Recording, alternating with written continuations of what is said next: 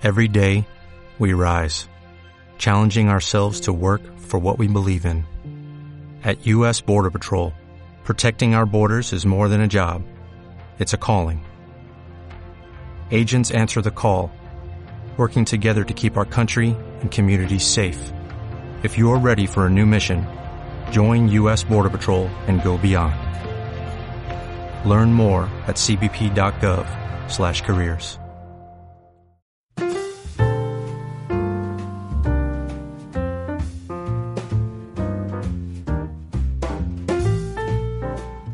Adiós González hablando de cine, el podcast del podcast que nadie pidió, pero que aquí está otra semana más. Esta semana me acompañan, como siempre, el gran Carlos Arroyo Muy buenas, Álvaro. y el gran Juan Castilla. Buenos días, Álvaro. ¿Qué tal? Eh, ahora sí, ya sin delay anual, ya estamos en 2023 Ahora sí. oficialmente. Ahora sí que sí. ¿Y, y- y qué tal? ¿Os habéis pasado por las salas de cine ya en Eh, 2023? yo Cre- sí, Creo fue- que hemos ido a la misma, porque ayer estuve hablando con Lure. After Sun, ¿no? Sí. Sí, eh, esa es la única que he visto por ahora de, de la cartelera. ¿Y qué tal? ¿Qué te pareció? Me gustó, A mí me gustó mucho, ¿eh? me gustó mucho.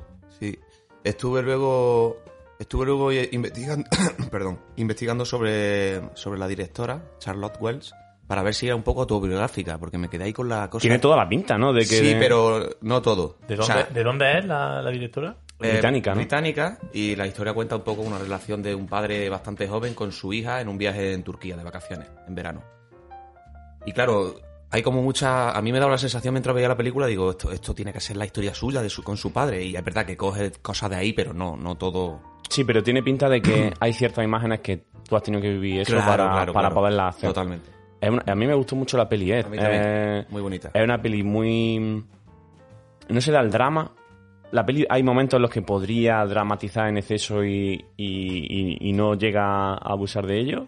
Y luego tiene mucha vocación de imagen. Mm. Sí, sí, sí.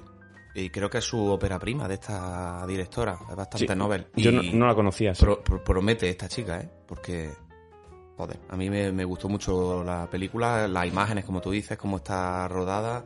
Se ve que es una tía que tiene mucho talento. Vamos a ver qué, qué hace en los próximos años. Charlotte Wells, Charlotte Wells. la directora. Sí. Sí, em, a mí me pareció un- una gran película. Está, está muy bien porque no es pretenciosa, tiene mucha, está, mucha vocación de imagen la peli. Está, está realmente bien, sí. Y luego la, la niña lo hace muy bien. ¿eh? Sí.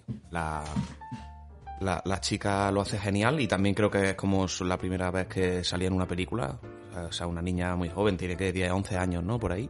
Y Sí. lo hace espectacular. Y luego el otro el otro coprotagonista, que el que hace de padre, Paul Mescal. que es Paul Mescal, Mescal, que también es un pedazo de actor. Yo lo había visto ya en una serie británica que es Normal People, que, que también me gustó mucho. Y entonces es la segunda cosa que veo de él, esta película. Y me gusta, me gusta este chico. Sí, sí, está, Bueno, está- pues me la, me la apunto, chico. Sí, sí, Yo no, he ido, eh, yo no he ido de este año. Fui a. Creo que dijimos aquí en el último que tenía pendiente ir a ver Asbestas y fui la semana después. Ah, ¿y qué tal? Me encantó. O sea, nivel muy, muy, muy alto, ¿eh? Sí, Muy, yo creo que es una muy- película que, que, Increíble. que, que creo que, eh, por ejemplo, eh, Al- Alcarrás me parece una película más de nicho. O sea, es como te puede gustar mucho al nivel de Asbestas, pero es como para menos gente. Pero Asbestas yo creo que es una película para Todo el mundo. para todo el mundo. ¿eh? Todo el mundo. Para toda la familia. Sí, sí. no, no, sí, es muy buena. Sorogoyen, la verdad que el, Todo, ¿eh? Todo como. Yo creo que diría que ahora mismo, para mí, el máximo estandarte de cine español es Sorogoyen, ¿eh? Hombre, hay, gente con mucho talento haciendo cosas guay aquí en España, pero si me tengo que quedar con uno, en los últimos años, de que, más me ha gustado un poco la trayectoria que lleva, las películas que lleva, es que no saca nada que no me guste, tío. Incluso a nivel televisivo también, con la de antidisturbios, o sea, en series también me gusta lo que hace. Me gusta, me gusta Sorogoyen. Mm. ¿Tú qué tal, Casti, con Asbestas? Eso me encantó, tío. No sé, me pareció lo que decís, que creo que es una película para todo el mundo y que mantiene una tensión constante, pero a la vez absolutamente creíble, ¿no? Tú te estás viendo como uno de. como que te lo estás creyendo todo, que puede ser totalmente real. Y eso creo que no es fácil hacerlo. Mantener esa tensión siempre sin dar el. no sé, los típicos sustos de. No, no es de eso la película, pero y cómo lo narra con la pareja, no sé, los actores, increíble. Me encantó, a mí me encantó, la verdad. Creo que ha sido una peli que va a estar nominada a todo, ¿no? Aquí. En España a todo, creo que es la que va, España, creo que es la que va a los Oscars de, No, ¿no? ¿No va? Alcarrás. Alcarrás va. Y, y la descartaron Sí, de la no, preselección. está, no tenemos ninguna española, ¿no? no Este tenemos entonces. Eh, mejor película extranjera no. No. Y bueno, de habla no inglesa. Y, o sea, Alcarrás fue, fue Alcarrás elegida era nuestra sobre... candidata para ir, pero no pueden ir todas las Ya, que presentan claro, otros claro. países y se descartó en la preselección. Entonces creo que este año España no tiene ninguna. Yo, yo creo que era mejor opción Asbestas por esto que Que decíamos. Yo creo- lo yo que sí. Sí, yo también. Pero Yo creo que sí, porque es lo que tú dices, Alcarrás es un pedazo de película, pero es más de nicho. Y, a- y Asbestas creo que tiene el típico de película que encajaría muy bien en Hollywood. Sí. Por cierto, a, a estas dos yo sumo este año que me ha gustado mucho Mantícora, de Carlos Ah, esa la tengo pendiente también. pendiente también, ya ves. Me gustó la, mucho. La vi en el cine anunciada eh, a raíz de la peli de Alcaraz, justo en los trailers, y nos quedamos como, ¿esto de, de qué va a ir esto, tío? Eh, y- y no, es que- sabía, no sabía identificar nada de qué iba a ser, así que... Si, po- si podéis, no veáis nada de la peli porque he escuchado a gente hacer reseñas de la película. No pasa nada, pero yo creo que una película. Y además, mm, si viste el tráiler, está hecho con esa intención de no entender muy bien. Es como, está muy bien hecho el tráiler porque te, te deja la sensación de querer verla sin desvelarte absolutamente nada. Nada, ¿no? Es como que te, Sí, sí. te- te, transmite el tono de la película, que está muy bien, está muy bien hecho. Pero no te dice de qué va la película, tú la ves y no sabes. Sí, sí, esa la tengo apuntada y voy a intentar ir esta semana. Una cosa que quiero deciros, chicos, antes de, de meternos en faena con la película de hoy, aprovechando que hemos vuelto a sacar a Asbestas, es que creo que no lo dije en el último capítulo, eh, porque todavía no lo había visto y la vi el otro día y lo quiero recomendar. Y fue, llegué a él por pura casualidad. Estaba en Amazon Prime un día buscando, digo, voy a ver qué documentales están bien rateados en Amazon Prime para ver. Porque Amazon Prime en los últimos años como que es una, es una de los géneros que más ha explotado. Tiene un montón de documentales deportivos y demás. Y llegué a uno que tiene muy buena nota y me puse a verlo sin saber un poco de qué iba, que se llama Santoalla. Y simplemente vi que tenía buena nota en Free Infinity y me puse a verlo. Y es un documental de 2016 que relata la historia real en la que está basada Asbestas. Ah, sí, sí, es verdad que era una historia real. Esta- Es una historia real que pasó en Galicia de verdad, o sea, Sí, que, sí. que no es todo, no ha inventado para nada. Sí, no es que sea hechos reales, sino que la película está inspirada, ¿no? En Sí, ese Sí, caso. pues fue parecido, Pero, pero ahora que he visto el documental y me he enterado de la historia real, es bastante parecido. Evidentemente, Sorogoyen utiliza un recurso de cine, le mete otros elementos, pero la base de la historia está ahí. Y una vez que habéis visto Asbestas, está muy bien ver el documental porque te enteras de, de- de todo lo que pasó y es muy interesante. El documental tiene buena nota y es recomendable que lo veáis. Santoalla en Amazon Prime. Sí, lo, lo que pasa es que yo creo que Sorogoyen no ha pretendido hacer la película de ese caso, sino que Claro. muy inspirado en ese caso, como punto de partida, ha, ha creado su película Eso es. alrededor, ¿no? Sí, sí, muy bien. Pues, pues bueno, eh, ¿alguna recomendación de serie o algo que estéis viendo que valga la pena de, de plataforma, aparte de este documental que acabo de decir? Yo estoy viendo una serie ahora, miniserie de filming que se llama Exterior Noche, italiana, que me- nos está gustando mucho, la estamos viendo Lourdes y yo, y trata sobre eh, el secuestro de- del presidente italiano Aldo Moro. Ah, sí, es, hay un libro muy interesante que lo tengo ahí apuntado sobre ese caso. Pues, joder, es que la historia es brutal. Yo no, yo no la conocía porque desconozco, brutal, ¿eh? desconozco mucho la historia reciente italiana y es la leche. Lo, lo ponían muy asociado al libro que te regalé, el de La ciudad de los vivos. Sí, Pues ¿Sí? tienen que ser casos parecidos. vale. Pues, De, de True Crime, de este, ¿no? Que Sí, dicen- esto, sí. esto lo va a encantar a tu padre, Castilla, lo que True. Crime. De, sí, de historias basadas en crímenes Es muy reales. interesante la historia, no la conocía y es bastante reciente. Fue, esto fue en el 76, si no me equivoco, y, y fue el secuestro de- del que era el presidente de la República Italiana por la Brigada Roja, que era un movimiento terrorista de izquierda. Muy, muy interesante la serie. Sí, sí, el caso este de Aldo Moro es súper interesante. Y creo que hay un libro eh, interesante también al respecto. Bien, pues ya está todo en su sitio y podemos ya ir introduciendo la peli de esta semana. Eh, hablaremos de El honor y lo que surja con Arakiri de Masaki Kobayashi, película del año 1962 que propuse yo. Y como la propuse yo, voy a introducirla yo también. Es eh, una película que está que gira en torno a, a la- al fin de la época feudal en, en Japón, que, que fue bastante tardío. El feudalismo en Japón eh, duró muchos siglos, muchos siglos más que aquí en Occidente. Y está basada en, en- un momento en el que se acaba el feudalismo y por, lo tar- y por lo tanto había muchos samuráis que se quedaron sin un señor al que servir, que estos son los llamados Ronin. Y, y entonces, claro, eh, como no tenían un, sentido de vida ya, porque no había feudalismo, no tenían un señor al que servir y ellos eran señores de guerra, también llegó la pólvora y por lo tanto estas artes de la espada ya tenían menos sentido en, en- en- en un plan- un punto de vista militar. Eh, hacían, o sea, solicitaban lo, que conocemos como el harakiri, que era un, como un, suicidio de, de honor, ¿no? Es decir, no tengo ningún sentido más por el que seguir viviendo en cuanto a, a, a- mi, a mi labor de samurái y se suicidaban en un ritual con honor. Sabéis que la cultura oriental, en concreto la japonesa, es como... se, se tira mucho al, al ritual, le gusta mucho... Sí, sí. el- Para esos temas, ¿no? Sí, Para- sí, sí. Son muy estéticos, son muy. Y, y bueno, esta película va sobre eso, sobre un, un tipo que llega a, a las puertas de una, de una casa de un señor y solicita hacerse el Arakiri dentro de, su dominio. Porque, digamos que un, un Ronin haciéndose el Arakiri en la puerta de la casa de un señor feudal quedaba feo, ¿no? y, y solicita y, y le conceden el, el favor de hacerlo dentro. Y a partir de ahí empieza a desarrollarse esta película que, mm, que, bueno, yo, a mí personalmente tenía muchas ganas de hablar de ella con vosotros. Él, yo creo que es la típica película que no hubiese salido en el formato anterior que teníamos. no, No salido. hubiese, no hubiese salido. De hecho, me- Probablemente. me- yo vaticino ya, me aventuro a pensar que no la, ver- no la verá mucha gente de los que nos escuchen este capítulo. Pero es una pena, ¿eh? Pero hay que bueno, verla. ver. Ahora Yo creo que, hay que hacer ese ejercicio. de- al final, esta peli debe ser un clásico también, ¿no? Del Sí, cine, sí. Total. Mm. Y revisar. Puede dar un poco de, digamos, pereza, ¿no? Mm, Revisitar ciertas películas así, pero yo creo que es súper satisfactorio luego hacerlo. Sí, yo, yo esta película quería, que- la elegí porque quería también un poco ver mm, qué os parecía a vosotros.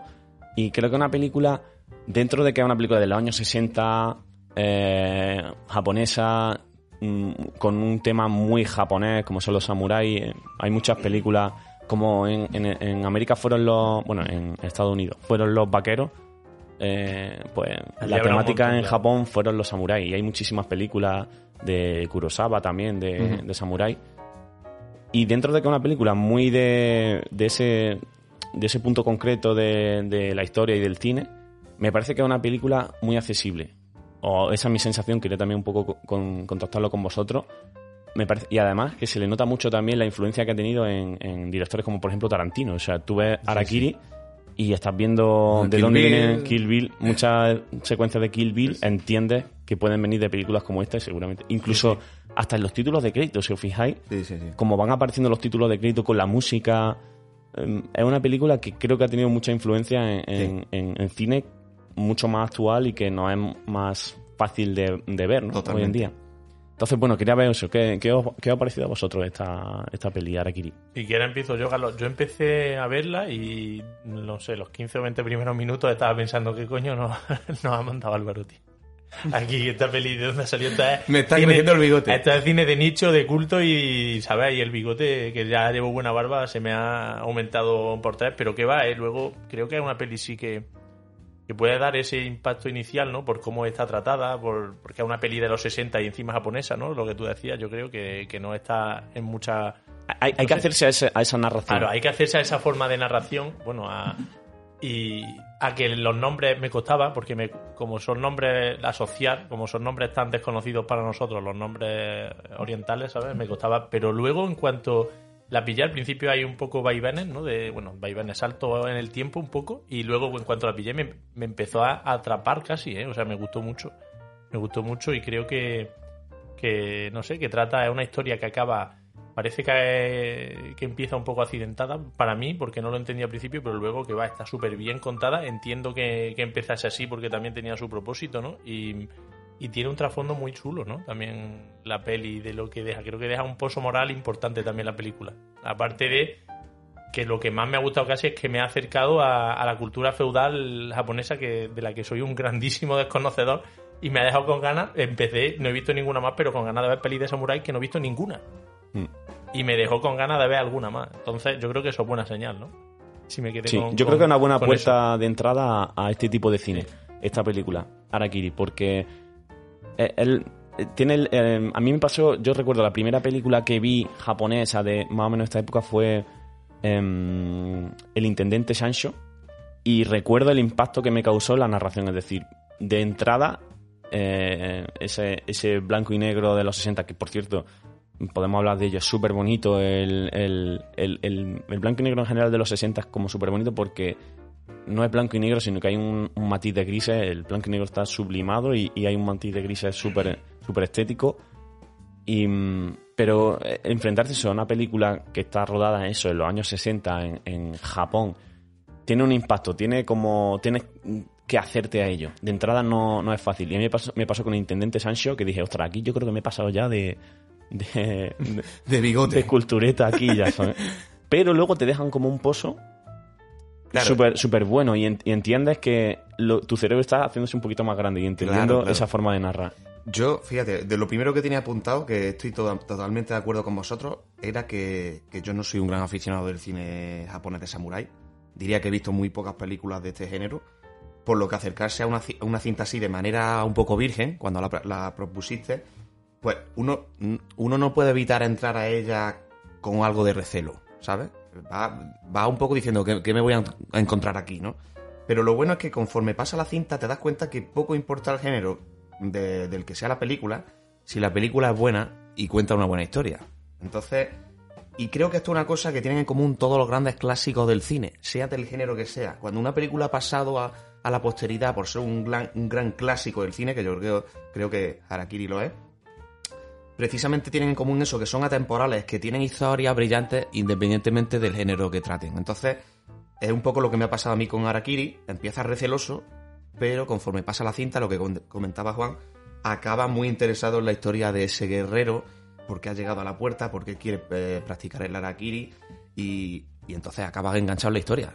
Eh, y eso es una cosa que es lo que tú dices, te agranda el cerebro, porque a lo mejor si no la propone nadie en su viernes noche dice, me voy a poner a ver Arakiri de una película de los años 60 de samurái japonesa en blanco y negro, uf, es como de primera son como muchas eh, muchos juicios que haces ahí, ¿no? Y dices, pero una vez que te metes dices, es que estas películas, con estas películas se te abre la mente y, y pasa un poco, a mí me ha pasado con esta con esta película.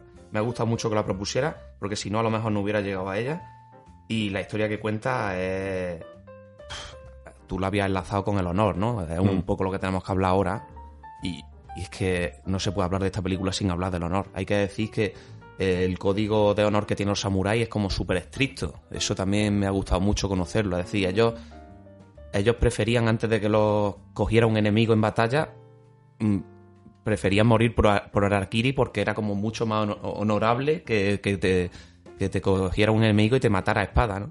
O, por ejemplo, también leí que el Arakiri lo practicaban mucho cuando eh, a un guerrero lo habían jugado por alguna fechoría. Ellos pedían en ese momento, por lo menos ya que tenían que ser jugados a muerte, morir por Arakiri porque era una manera de, bueno, el honor. Por lo menos voy a salvaguardar mi honor hasta el final. Pero claro, esta cinta te muestra una moraleja sin desvelar mucho la parte de la historia, porque no, no hay que desvelarla, pero plantea un debate moral muy guay, sobre todo al final de la cinta, que es que jugar que si es más honorable o menos un motivo que otro para practicar el Arakiri, ¿no? Y eso me gustó mucho, es decir, ¿por, por qué tu motivo sí es justificable para hacer un Arakiri y el mío no, ¿no? Si no quiero desvelar nada, pero sé por dónde, creo que sabéis por dónde voy. Y quiero, no sé, que a veces tenemos unos códigos de honor los hombres pensados, ¿no? No, no sé qué pensáis vosotros, pero a veces tenemos, nos creemos que el honor reside en, el- en algunos actos que no están ahí y que a lo mejor están en otros totalmente distintos que no habíamos pensado. Sí, sí. No Luego, sé. luego también el, el describir diferentes formas de hacer el Arakiri. Porque brutal. dentro de ese código de honor est- está todo el rato hablándose de honor, pero dentro de... de- hay niveles, hay rangos de honor. Hay muchos rangos de honor, ¿no? Y, y- y eso la verdad que es súper interesante. Luego la película, a mí me parece que es una película que tiene un guion... Tiene, tiene muchos aspectos, y por eso es una grandísima película, muchos aspectos muy bien tratados. El guion es, es brutal porque es una película muy, muy barata, realmente. O sea, no tiene un despliegue técnico súper, súper grande. Sin embargo, está muy bien trabajada la estética. Todos los planos están trabajando en torno a la idea de. Es una película eso que habla del Arakiri. La- el Arakiri, obviamente, está basado en las dos espadas de los samuráis. Y si. Y yo siempre, el recuerdo que tengo siempre de la película es como muchas aristas, muchas diagonales, eh, muchas líneas.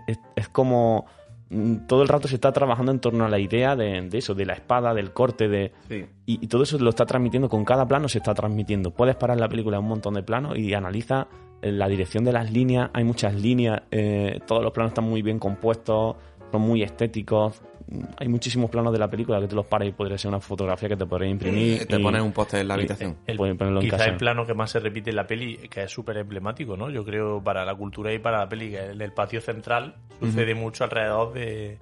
De- de- del guerrero que está guerrero sentado, ya en posición esperando. para la ceremonia, que eso me parece Sí. increíble cómo se sentaban siempre con las rodillas dobladas, Sí, que sí. yo, yo me pongo así cinco minutos Y estoy ya que me tengo que levantar. Y ellos se tiraban horas así puestos, que yo digo, pecho, ¿cómo, cómo consigues estar así sentado tanto rato? Sí, sí. Y me gusta mucho como en esa escena va enlazando, enlaza, él empieza a hablar, a contar su historia y se va entremezclando con, con luego eh, el salto al pasado de, la historia y, y vuelve y sigue, ¿no? La narración, no sé, lo veo de una forma muy...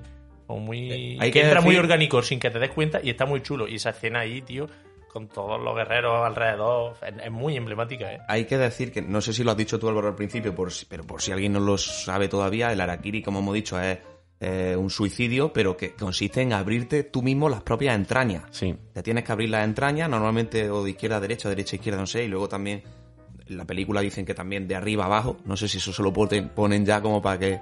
Pero bueno, eh, y tienes que ser tú mismo el que lo haga, y en la ceremonia siempre estás asistido por un padrino, que es cuando tú ya te has abierto las entrañas y te has desentrañado, el padrino que está detrás de ti te da el golpe de gracia con su espada y ya mata a ese pobre hombre que está ya agonizando, ¿no? Por el, por el Arakiri. Y, y bueno, es curioso. O sea, a mí la ceremonia me parece. Hay algunas escenas brutales en la película, ¿eh? Mm. O sea, yo. Joder. Menos más que en blanco y negro, también te digo. Sí, sí, sí. el, el- volviendo al tema del, del guion, que, que me parece que es muy bueno porque tú, es la típica película que tú estás viendo algo y lo que estás viendo, por el mero hecho del discurso del, del guion, un tiempo después cambia el sentido totalmente. Tú estás viendo cómo arranca esa película y estás recibiendo una información y conforme evoluciona la película, lo que ya has visto cambia el sentido. Sí, sí, sí. Y eso es puro guion. Y está súper bien. El guion es muy redondo en ese sentido. Está muy bien escrito. Luego lo que hemos dicho, la, la música también está muy bien. Porque es una, una música muy comedida. Pero está todo el rato aportando. Es como. Es una película en la que hay muchas facetas que están muy bien hechas. Sí. Hay una coreografía eh, cuando el guerrero, hay un guerrero que se pone, no vamos a decir mucho, pero hay un guerrero que se pone a luchar contra un montón de guerreros, él solo en ese patio central, que de ahí creo que viene mucha, mucho de lo que cogió Tarantino para Kill Bill. Sí, y otro aspecto que voy a comentar ahora también de, de Tarantino Y- y- que. y si os que- fijáis, yo me estaba fijando en la coreografía de esa lucha. Era como pegaban un espadazo y se paraban. Y era todo. Sí. Es como muy estético todo. Tú lo ves, le pones una música detrás y es, es una lucha, pero al mismo tiempo un baile. Eso Está- me sorprendió un montón. Eso estaba súper chulo porque yo siempre le estaba diciendo a Lourdes mientras la veía, digo, pero si lo podrían matar ya. El que está por detrás que ataque ya. Que el que lo ataque lo mata. No, pero era como, pego un espadazo y me voy para atrás. Y hago mi baile. Ahora le llega a otro, le pega a otro.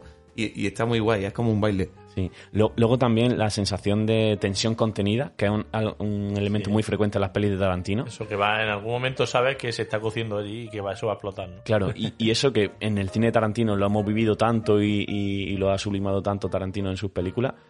Fíjate una película eso de 1962 en el que ya está pasando eso y entiendes, yo veo mucho a, a- a eso, a, a- el cine de Tarantino lo entiendo mejor después de haber visto esta película porque eh, hay muchos elementos suyos aquí, ¿no? Sí, sí. Tanto Ese- eso ¿no? esa, de- esa muy, esa buena...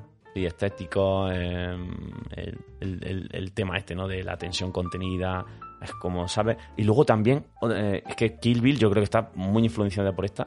Cuando hay una secuencia que hay en primer plano en el que a, un, a uno de los guerreros le hacen un corte le en la frente. aquí. Sí, En la está frente, sangrando. Sí, en Kill Bill, eh, creo que el final de la primera, de Kill Bill 1, eh, estéticamente recuerda muchísimo a ese primer plano también del final de la película y tal.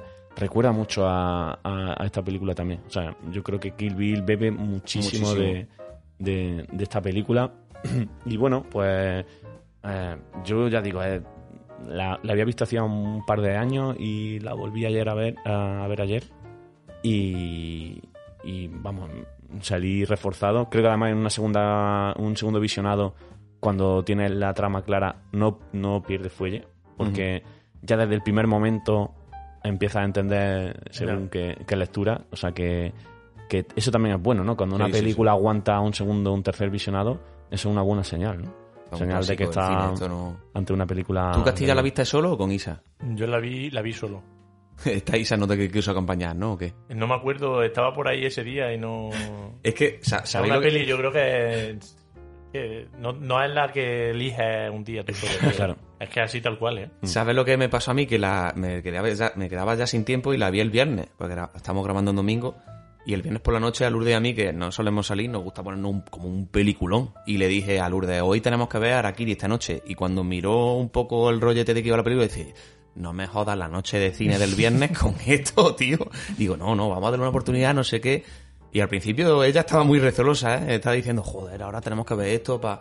Cuando es como nuestro momento de tener un peliculón aquí para ver, y al final fue un peliculón. Así Sí, sí. que se quedó contenta. O sea, a Lourdes, a Lourdes le gustó también. Sí, sí, a Lourdes le gustó. sí. Eh, Me alegro, me alegro. Es que creo que eso, la elegí por eso, porque creo que es una película que a mucha gente le puede, le puede quitar prejuicios por todo. Lo primero por... eh, hay mucha gente que, que le gusta mucho el cine, pero no está tan acostumbrada a ver películas eh, clásicas, digamos. Si a eso le sumamos que no es solo una película clásica del 62, sino que una, una película clásica del 62 japonesa. Japonesa. Y luego encima la temática. De samurái. De samurái, Es que, claro, al Como- principio es lo que he dicho yo, que llegas con un montón de prejuicios hechos a decir, joder, es Claro. que me va a salir bigote viendo esto. Total, y, y creo que es una película mm, de, de puerta de entrada muy buena porque creo que es capaz de, de tirar mucho, mucho prejuicio porque es lo que tú decías al principio. Al final, cuando una película es, es muy buena, Te da igual de que vaya. todo lo demás se cae, ¿no? Eh, todos los prejuicios y todo lo que, lo que construya alrededor de ella. Así que, bueno, no sé si tenéis alguna cosita más. Podríamos estar muchísimo rato hablando, la verdad, de, de esta película, analizando eso, la música, eh, la estética, la, la fotografía, eh, el guion. Se podría analizar tan profundamente todos esos aspectos que, que podríamos estar ahora. Sí, sí, no, poco más que añadir. Yo, como siempre, termina animando a que la gente la vea. Y esta incluso hay que dar una... Hay, hay- Hay que hay que animar un poco más, más- Sí, porque la gente no, no va a entrar tan fácil, pero que no se dejen llevar por eso, por, ni por el género, ni por el año, ni por el póster, que cuando ve el póster eh, dice, uff, esto va a ser muy indie. El póster eh, no vende bien en el año 2022. No, Pero pero, es que- que... que la vean, que la pero vean. totalmente, totalmente. Sí, yo creo que el starter pack de. Otra, otra palabra que le va a gustar a todos. el pack de iniciación de, de- en el cine clásico. Podríamos empezar con el apartamento, ¿no? Que también es de. de ya o la menos- comentamos aquí. Que esa ya la comentamos aquí. Y luego el siguiente ya te metes con Arakiri. Y ya te puedes ver prácticamente cualquier Y película. ya, ya con tu bigote y tus gafas de pasta, a muerte. Totalmente. Muy bien, pues esto ha sido Arakiri, recomendarla mm, encarecidamente. Esta película que habla mucho de honor, de, de venganza, de, de- No sé, es una película mm, incombustible. Y, mm, y, y poco más, ¿no? De, mm, ¿Algún apunte último que queráis antes de despedir Yo creo que no. este episodio? Eh, nada, eh, creo que la- solamente que tengo que pensar, me toca proponer la siguiente película, ¿no? A mí. ¿O No, soy yo, creo. ¿no? Soy yo. Eres Tengo tú, que ¿no? pensarlo, ¿no? O no, tú. No me acuerdo. No, soy yo, soy yo, creo, Carlos. Entonces no, no vamos a tener Arakiri 2 para el siguiente capítulo, ¿no, Castilla? Sería ir, ir tirando a, a lo mismo demasiado. Hay nada, nada, mandarle un saludo a nuestros compañeros, a nuestros oyentes y, y espero que escuchen el capítulo de cine también, eh, que, que- que Sí. sé que la gente se escucha de los temas y el de cine también lo hacemos con Hay mucho que cariño. escucharlo también. Que Eh, luego hacemos examen y que no, que no venga a clase, suspenso. Hay que estar en la dura y en la madura, En la dura y en la madura. Hay que estar en La La Land y en Arakiri también. Exactamente. En, en- en como- a- a- Avatar, ¿no? Avatar 2, ¿no? Hay que estar en Avatar 2 y en En Arakiri. Arakiri 2. Y en Arakiri. Muy bien, pues hasta aquí este capítulo de los González hablando de cine y nos vemos en el siguiente. ¿Te preocupas por tu familia? Entonces, ¿por qué darles solo huevos ordinarios cuando pueden disfrutar de lo mejor? Eggland's Best, los únicos huevos con ese delicioso sabor fresco de granja, además de la mejor nutrición, como 6 veces más vitamina D, 10 veces más vitamina E y 25% menos de grasa saturada que los huevos regulares, además de muchos otros nutrientes importantes. Así que, dales los mejores huevos. Eggland's Best, mejor sabor, mejor nutrición, mejores huevos.